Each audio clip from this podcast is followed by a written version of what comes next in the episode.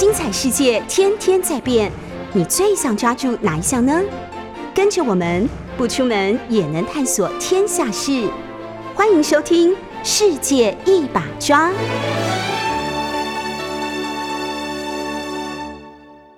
欢迎收听 News 九八九八新闻台。现在收听的节目是《世界一把抓》，我是杨度。这个节目是杨度说台湾故事。那么我们上一次讲到凯达格兰族哈守着一个秘密，对不对？那个黄金的秘密。可是呢，西班牙人为什么没有能够挖出那个秘密呢？我们就来讲这个故事。西班牙人、荷兰人都没有能够挖出来，这是何等幸运的事啊！那么西班牙人到台湾呢，是在一六二六年。为什么？因为一六二四年荷兰人占据了台南，也就是大园哈台南的时候呢，约了那个时候的汉人的商人海商叫严世奇，他们一起到马尼拉去抢劫西班牙船。为什么要抢劫西班牙船？因为荷兰人正要从西班牙这个国家的统治下独立出来。所以荷兰跟西班牙正在打独立战争，那西班牙不生荷兰人的骚扰，决定去攻打大元，把荷兰赶跑啊，赶跑，免得他如果占据的大元，恰恰好在从厦门到马尼拉之间的中间，所以很容易开船出去去在中间拦截抢劫。西班牙就派了一个远征军啊。派了两艘的克拉克大帆船，在率领十二艘的中国的帆船，就中国式的帆船，比较小，大概每一艘只有它的四分之一啊，那样的中国式帆船跟他随行。那么总共带了两百多个士兵，当然其他都是水手啊，大概带两百多个士兵。结果呢，他到台南的时候，发现说，哇，他们里面五六百人至少那些士兵，而且他的大船比他们大多了。也就是他们的战斗力、火力比他强大太多了，他知道打不赢、攻打不赢的，所以他就绕开了台南的荷兰人，啊，沿着东海岸北上，到达了北纬二十五度，然后看到一个夹角，我们上次讲过了，他很喜欢那个夹角，那个夹角也就是凯达格兰人住的地方，那他用那个军舰跟当时西班牙首都的名字来命名，叫它圣地亚哥。那圣地亚哥后来就是我们现在讲的哈三雕角啊，我们上次有讲过。西班牙人当然不仅止于此，所以几天之后，他们就进入了基隆港，占领了社寮岛，就是今天的和平岛哈。而且呢，他举行了盛大的庆祝仪式。更重要的是，他们知道说荷兰人的战舰也会来攻打他，因为他占据的是台湾的北部，而荷兰在南部。如果他们来攻打怎么办？所以开始设置城堡。炮台建筑一个城堡，那命名叫做圣萨尔瓦多城，就是圣救世主的意思。同时呢，他觉得这样子还不够，所以一六二八年的时候又把淡水攻下来了。攻下来之后，也建了一个城堡，叫做圣多米尼格城。这就是什么？就是今天的淡水红毛城。红毛城就是在那个时候开始的。那么这两个城哈，两个城堡。就是淡水这个跟和平岛上的这个圣萨尔瓦多城呢，就是西班牙在防守北台湾的两个最重要的战略基地，就像一一只牛的两只犄角。我就常常说哈，这个是基隆啊淡水终于走到全球化那个战争的烽烟之中的开始，因为海权争霸，这两个城市就终究要在成为一个必争之地，一个关键性的港口。当然，西班牙人对台湾的经营哦，也跟他的文化一样，他不会只是侵占，他想要长居久居，所以他们在基隆设了学校，这个学校来收容平埔族跟汉人，教授什么呢？教授天主教的神学、哲学跟科学。他其实想要教育这些在地的人，是他的他们的文化。就是西班牙人到了哦日本啊，或者说葡萄牙人到了日本，他们也都是一样的哈。他们也是在那里啊，去传授天主教的文化，然后包括神学、哲学，而且有很多天主教的信徒啊。那么当时的西班牙人在淡水大概两百个人，而基隆大概三百个人。基隆呢，就作为中国大陆跟马尼拉的转口贸易中心，最全盛的时候哈，它的货物的那种载货的西班牙船有二十二艘，可以同时进去基隆港。好玩的是，西班牙人还编什么？编凯达格兰族的语言当做教学的用的。西班牙人很喜欢学语言或者编语言的词语集哈，来作为什么？来作为西班牙人自己学，但同时在地的人也可以学西班牙语。所以在二十一世纪初，曾经有中研院的学者啊，在菲律宾发现了一本，他们图书馆发现了一本西班牙语跟闽南语对译的词典，很有意思。那个词典是早期，就是十七世纪的时候，闽南人到菲律宾去经商的时候所使用的这种学习西班牙语的字典。因此，你就看到了哈，那个时候。你这本字典很好玩，是因为你可以看到那个时候的闽南人，就是现在的台语嘛，哈，台语当时是怎么讲的？而如果对应成西班牙语怎么讲？那西班牙语的发音呢，也全部用台语来注音的。所以你如果用国语去发音的话，你根本发不出那个西班牙语的语音。这真的是很妙的一件事情哈。很有意思的是，西班牙人对凯达格兰人居然会恐惧，为什么？因为他们发生过好几次的对战的事情。那因为他们才两百个、三百个人而已。所以他们在战争里面常常会被凯达格兰人突击。他们特别称凯达格兰人叫什么呢？叫做皮肤像西班牙人一样白的魔鬼。你想见了哈？凯达格兰人的皮肤是很白的，我终于在这里看到了。所以他跟我们想象中原住民族，像比如说阿美族人又不同。当然，台湾原住民族里面皮肤比较白的，像比如说泰雅族啊，就就是比较鲜明的哈。那像阿美族或者像。嗯，台湾族他们又不一样，所以凯达格兰人被称为皮肤像西班牙人一样白的魔鬼，你就可以想见西班牙人对他们的紧张。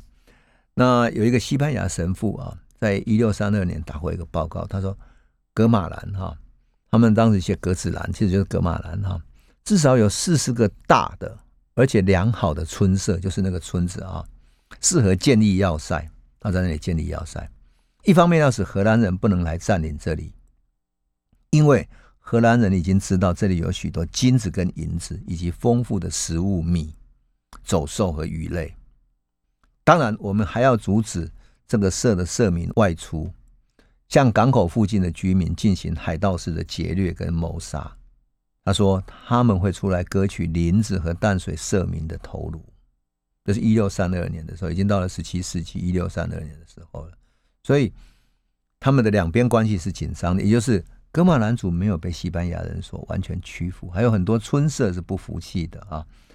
那么，在记载里面曾经记载说，一六三二年有一艘三板在礼拜日，就是他们做礼拜的礼拜日哈，前往马尼拉，船中有五十个西班牙人、汉人、生意人、日本人在刀口下上升，然后西班牙人为了惩罚他们呢，派了三十个士兵，还有许多的其他的。卡加亚卡加亚应该是台湾的原住民族中间的一支，去前往惩罚，烧毁了七个小村庄，杀死十几二十个他们的人。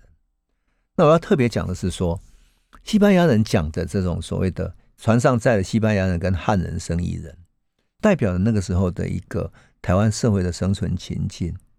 为什么？因为那时候的台湾是作为日本人跟福建做交易的中转站，而很有意思的是。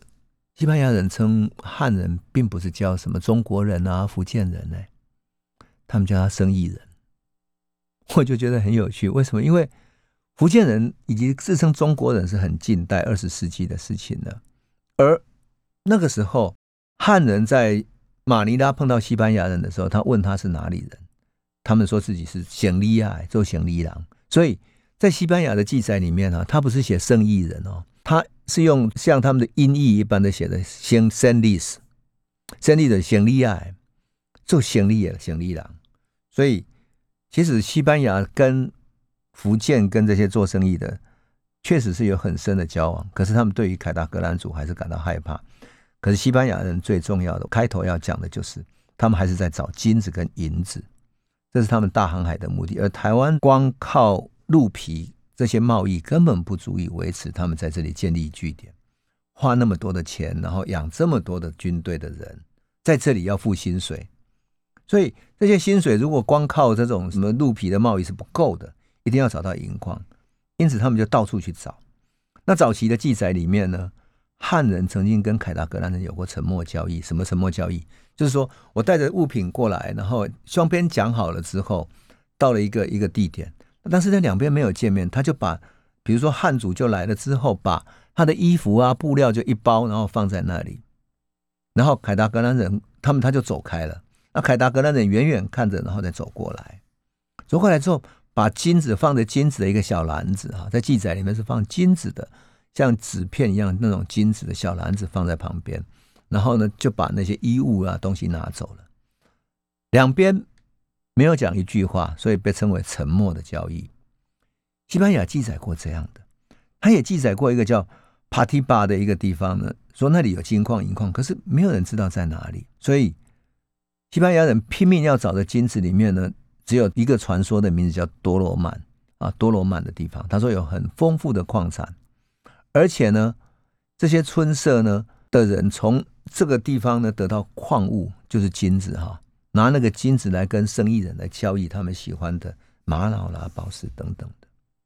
那里有一座山，在日出的时候十分的耀眼明亮，令人无法直视，所以人们就猜测那里是水晶或者银矿。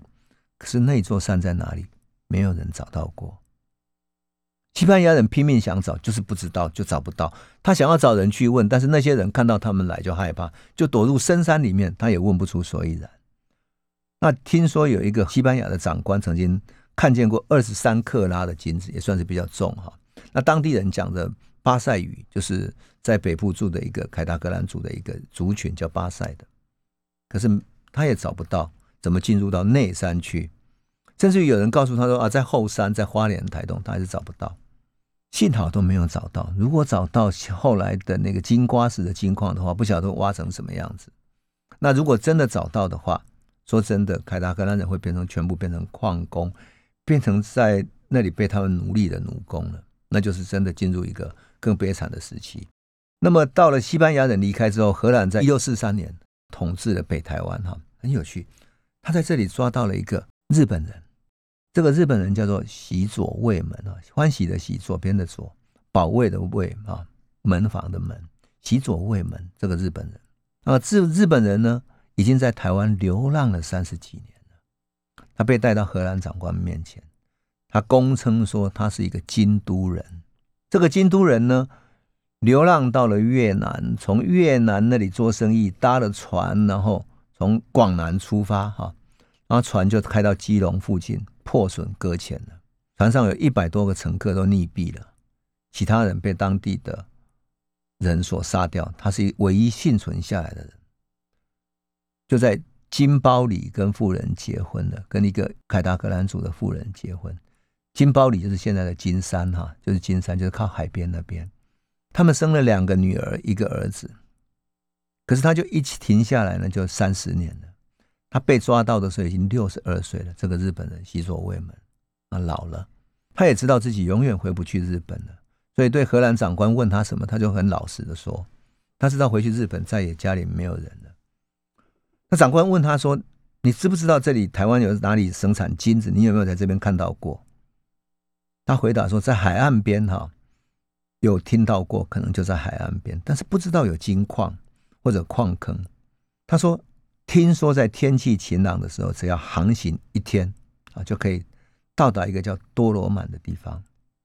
但是呢，你要到达那里，船只要够大才行。那陆路能不能到达呢？走路上的，他说很难很难。他曾经到过多罗曼五次到六次，可是他不知道怎么去。这真的是一个很奇怪的，他就是一个老人，讲不清楚了。是的。可是，一听到这种话呢，哇！荷兰人眼睛都亮，说：“那个金子长得什么形状呢？是山金，就是一块一块的，还是沙金，就是像沙子一样的？还是他们融成的板块，变成一块板子，金板金的板子这样子？还是什么其他形状？”吉佐卫门说：“我只有看过沙金啊，还有打的薄薄的跟纸一样的金片子。那可是多罗曼那里的在地人哦，从来都不跟汉人交易。”而是由金包里就金山这里的人，沿着海岸跟汉族交易。那金包里的人呢，会带着什么？带着腌制的鱼。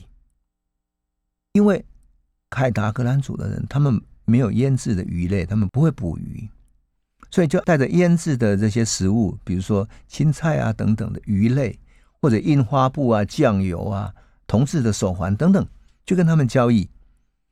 而且呢，有意思的是，这些多罗曼的人也知道金子跟铜的差别，因为铜在火里面会立刻变成黑色，而金子就算烧十五次也不会变色。虽然荷兰人一再的逼问，但是这个日本浪人终究没有说出那个金矿跟金子或者沙子怎么从从河流里面沙金是怎么被洗出来的。其实这个坦白讲，这个洗所未门的说法也够清楚的。为什么？因为在美国出现的淘金热，就十九世纪美国西部大开发的时候，有没有？我们看到麦坎纳淘金记啦，或者美国淘金记的那些大开发里面。他们到河边去掏金去洗沙子沙金，对不对？然后沙金就可以从河流里面去淘洗出来，然后再慢慢往上挖，最后找到金山的所在。可是这个时候，你跟荷兰人说他沙子在河流里面，没有人会想得到的。所以荷兰人终究没有找到这样的一个地点在哪里。即使他拼命的打听，那个洗左卫们只会说啊，没有用了。他们那些壮丁哈，一听到枪炮声很怕，就跑到莽林找不到了。就这样子，这个秘密被保守了下来。那么到了清朝时期，有一个第一任的诸罗县的一个县令叫季其光的哈，呃，季节的季，麒麟的麒，光亮的光哈，在一六八四年写的《台湾杂志》上面记载哈，非常有趣。他说金山就现在金山哈，在基隆山潮溪的后山，就是有产金的那个山哈。基隆山朝西后山土产金，有大如拳头者，有长如尺者，就长的像一条尺那么长。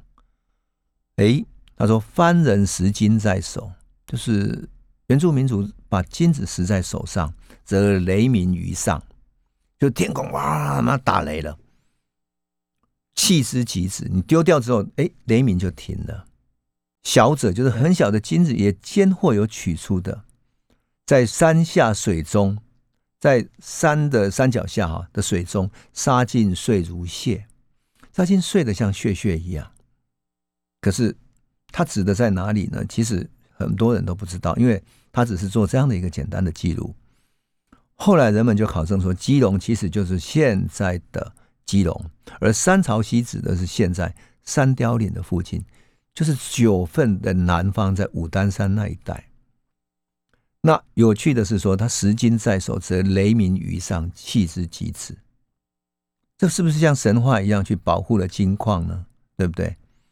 所以啊，我说哈，历史真的是给凯达格兰族一次算幸运吧，也给台湾是一次幸运的啊，把这个秘密保守了下来。否则的话，那种一个资本主义发展的地方，然后要开始开发的时候。他所采取的残酷手段，那真的是难以想象的哈。那么整个的改变到什么时候才开始呢？真正的变化是到什么时候？其实到十九世纪末期的时候，你想象不到哈，秘密保守了两百多年。到十九世纪末期，第二波全球化了。我们刚刚讲的都是第一波全球化，就是大航海时代的时候啊。整个世界开始的一个世界经济体系建立的时代。那第二波全球化是什么？当然，在理论上是指说蒸汽机发明了，然后全世界开始了新的产业革命啊。那航海技术也改变了，所有的船不再是风帆船，而改变成为是蒸汽船啊。蒸汽船要燃煤，所以煤矿的需要量就大量的增加了。本地啊，特别是在北部啊。像现在我们知道啊，瑞芳啊、基隆都有产煤，而且质地非常优良，就成为许多列强在觊觎的所在地。而且呢，基隆和台北这边附近就靠近大陆的南方嘛，所以如果能够把它占下来当据点的话，当成蒸汽船的补给点的话，那不是很很优良的港口嘛？所以列强都在觊觎。因此，包括了英国、法国、美国都曾经派人来这里探勘煤矿，想要知道。那一八四零年鸦片战争刚开始的时候，英国就曾经来攻打台湾。为什么他要占据台湾当港口，变成他的据点，补给他的蒸汽船？以这个为基点，他就可以对大陆的中国南方发动所有的不同的战争，对各地发动战争，特别是从江浙到广东都可以发动战争。他只要在这里补给就好。那么到了后来，一八八四年侵法战争也一样，法国也来打台湾，那清朝就开始注意到说，哇，台湾很重要了，因此呢，准备来建设台湾。为了建设台湾，他特别派了巡抚刘铭传到台北。然后来筑铁路，要从台北建筑到基隆的铁路。那这条铁路在建筑的过程中，居然变成了重新发现金矿的起点。你看多么神奇！那至于它是一个什么样的内容呢？它是怎么样发现的呢？我们下一个段落再来谈。欢迎回到九八新闻台《世界一把抓》，我是杨度。我们刚刚讲到说，哈。啊，刘铭传到台湾开始建铁路啊。那么这条铁路呢，是从嗯基隆连接到台北，台北到基隆之间又盛产煤矿，所以这条铁路是非常有用的。更重要的是，把煤运到基隆，供军舰和商船来使用。但是问题是要建铁路，谁会建呢？中国有这样的工人吗？那么更重要的是。你在建铁路的过程中，很多细致的那些铺设啦等等，需要有人去指挥哈，那怎么办呢？于是他去大陆的广东和福建招募工人。这个时候恰恰好，美国已经完成了他的太平洋铁路。美国在修太平洋铁路的时候，从中国征了很多华工，用很便宜的价格征了很多华工。所以这边华工在太平洋铁路完成之后就失业了，于是。回到中国的时候就被招募起来，来到台湾，凭着他们的经验，哎，继续在台湾建铁路。那很有意思的是，华工在美国，他在开太平洋铁路的时候，看到美国人的淘金梦，但是他们很多人都是没有能够完成那个淘到真正淘到金子，完成淘金梦，顶多他们就是作为一个工人而已。可是这一次呢，他们却在台湾见识到了。更重要的是，他们在美国的时候看过人家怎么淘金的，怎么在河流里面淘金的。我们都知道，清朝后期来台湾耕作的人都是农民，所以他去只会耕作土地，在在农地上耕作，去种茶叶、种等等这样的一种啊，是一种农民的思维方式。他从来没有想象到河流里面金光闪闪的会是金子，还有这个金子怎么淘洗出来。结果呢？故事就这样发生了。从发现的这一年开始，这一年是一八九一年。我们想想，从西班牙在一六三二年就一直找金子，找金子找不到，到现在啊，两百五十多年的时光，居然都没有找到，把这个秘密隐藏了下来。可是，却是一个广东的工人回来，把这个秘密给揭发出来了。而所有怀着淘金梦的人，哈。聚集到这个河流来，跳到河里面去淘金。据说当时聚集了至少有三四千个人，三四千个人。而清朝也很妙，他并不是说你必须有具有什么样的身份啊，什么样的资格才能够去淘金，而是你举凡要下去淘金的人，就收你十五钱的钱。你只要收了十五钱之后，交了你就可以下去淘金，淘得到是你的，淘不到你十五钱就就等于是交给政府了。清朝居然是这样管理的，这么微妙。好，这些淘金梦的人就沿着那个河流一直往上淘。那你越是流到下游的话，上面的人可能已经逃走了，所以越来就开始越往上游，一直淘上去了。于是慢慢的、慢慢的，就慢慢的越来越接近那个金矿的埋藏的山脉了。可是当然，大家都还没有挖矿的能力，也没有挖矿的权利，当然更没有挖金矿的。智力以及经验设备，就这样子，大家还在那里掏呀掏的。可是很快的，到了一八九五年，日本来了之后，事情就改变了。怎么改变呢？因为日本刚到的时候，日本还没有管理，日本还只是说：“哦，我把你们要下河流去掏金的人，那收的费用可能原来收十五钱，现在收到三十钱，把那个钱金额提高了，可是还是放任着。”后来发现不对啊，你这样掏金代表山上是有金矿的，因此日本人决定把所有的河域上面淘金的人全部封锁下来，全部那整块金山呢全部收归国有。于是金瓜石九份这附近的煤矿、金矿就全部收归国有，由日本人来统一管理，由他们的公司来管理了。那么，所有金山里面这些金矿就从此后进入了组织化的、系统化的、工业化的开采。因此，整个凯达格兰族守了几百年的秘密就这样揭开了。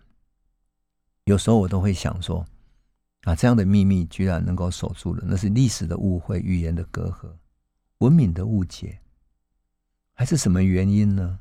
而凯达格兰族从来都没有为这个秘密留下任何口信，任何一个嗯，他们要守秘密的这种讯息，这多么有意思啊！当然，这一片金山啊，这一片矿脉的所在，现在已经没有了哈，已经都采光了，被日本人几乎掏空了一样的挖光了。我记得我在一九八一年，大概四十年前了哈。去那里做采访的时候，我因为想要去采访矿坑的矿工，怎么在矿坑里面爬行，怎么去采矿的啊，所以跟着他们下了矿。那矿里面其实真正的煤层已经很少了啊，煤层已经很少了，只能够在那个深厚的土层之中看到黑色的一个薄薄的煤层而已。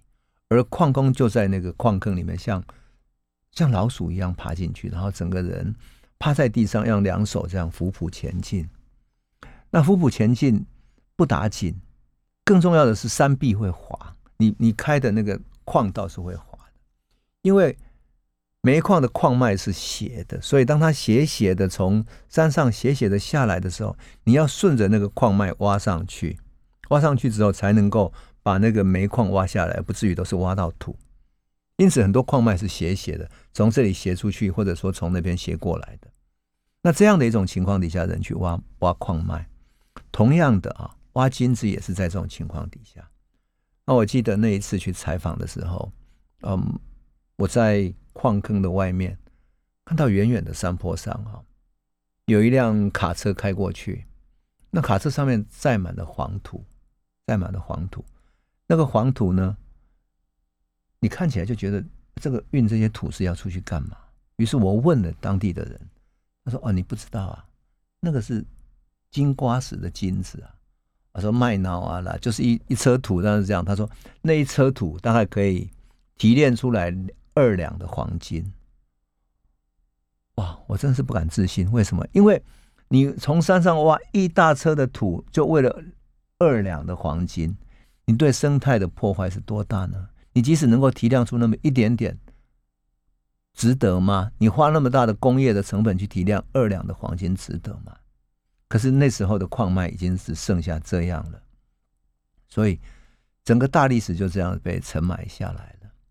因此，我在追溯这一段历史的时候，啊，我对于凯达格兰人消失在历史里面，以及他们所曾经保守的金脉、矿脉。这样的秘密以及他们的传说，哈，都被淹没不彰了，多么可惜呀！可是它却是我们这个时代的歌声，哈，我们曾经遭遇过的共同的历史。因此，我们在台湾生活在北台湾的人，要特别去去追念，去怀着温情去记忆这一段历史，因为那就是我们共同生活过的这一块土地上所曾经拥有的共同记忆，拥有过的歌声，啊。那就是凯达格兰人所留给台湾的生命故事。当然，它不是只有凯达格兰人，而是很多台湾原住民的共同的遭遇。当十六、十七世纪大航海时代开始的时候，当全球化开始的时候，整个历史其实就改变了，因为台湾在大历史的位置已经改变了。好，那我们等到下个段落再继续谈。欢迎回到九八新闻台《世界一把抓》，我是杨度。呃，我们讲完了凯达格兰人的故事的时候呢，其实啊，从他们的故事，我们会逐步的触及到东亚史很重要的一环，那就是欧洲的大航海时代开始的时候，葡萄牙人、西班牙人、荷兰人到东亚来的时候，造成了什么样的影响啊？那么这段历史呢，在西方的记载里面，都被宣扬为是世界文明的开始，或者说是全球化的开端，乃至于从经济的角度讲，是世界经济体系开始建立的阶段，也就是把世界的经济体系建立起来。那好像是因为欧洲的来临，于是文明就来到东亚。可是，如果我们从东亚的角度，也就是我们活在东亚人的角度来讲，历史真的是这样子吗？我们能不能像有一个拉丁美洲的作家叫加莱亚诺，他写过一本书叫做《拉丁美洲被切开的血管》。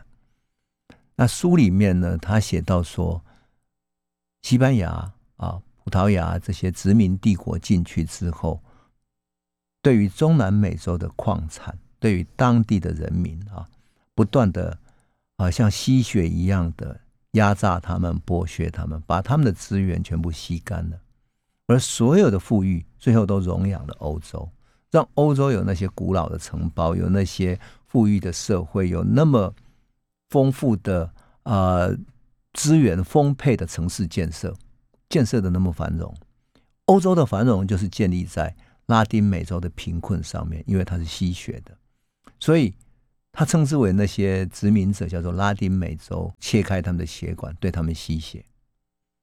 那他曾经讲过一句很著名的话，他说呢：“呃，欧洲人总是喜欢讲哥伦布发现新大陆，好像美洲的历史是因为哥伦布来了才开始，但事实上，美洲的历史早就存在啊，难道？”美洲的印第安人不曾存在吗？难道中南美洲的原住民族不曾存在吗？他们的生命、他们的历史早已存在，甚至于玛雅文明也曾经是地球上最古老的文明。因此，他非常不平的这样子讲说：美洲的历史必须由美洲人重新来书写。同样的，东亚的历史是不是也应该由东亚人重新书写呢？坦白讲。东亚的历史一直被扭曲，扭曲成为东亚是落后的、保守的，甚至于像嗯西班牙所记载的，说凯达格兰人像是皮肤长得像西班牙人一样的白色的魔鬼。哎，问题是你来侵略他们，他们来抵抗你有错吗？所以在他们的污名化底下，好像东亚的人也学着用欧洲人的眼光来看自己，于是觉得自己落后了。觉得自己是封建的，是古老的，是破败的，是需要被拯救的，是一个没有改造过就会腐败直到没落下去的文明。可是事实并非这样子。还好的是，随着东亚国际地位的慢慢提升，哈，整个就慢慢改变过来了。有关于东亚史跟十五到十七世纪全球化开始的那时候的那个时期的研究呢，在最近都开始了哈。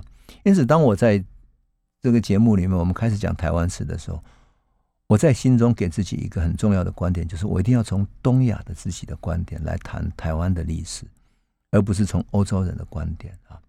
特别是呢，你知道吗？在无论在台湾、中国大陆或者韩国、日本，都有新一波的研究热潮。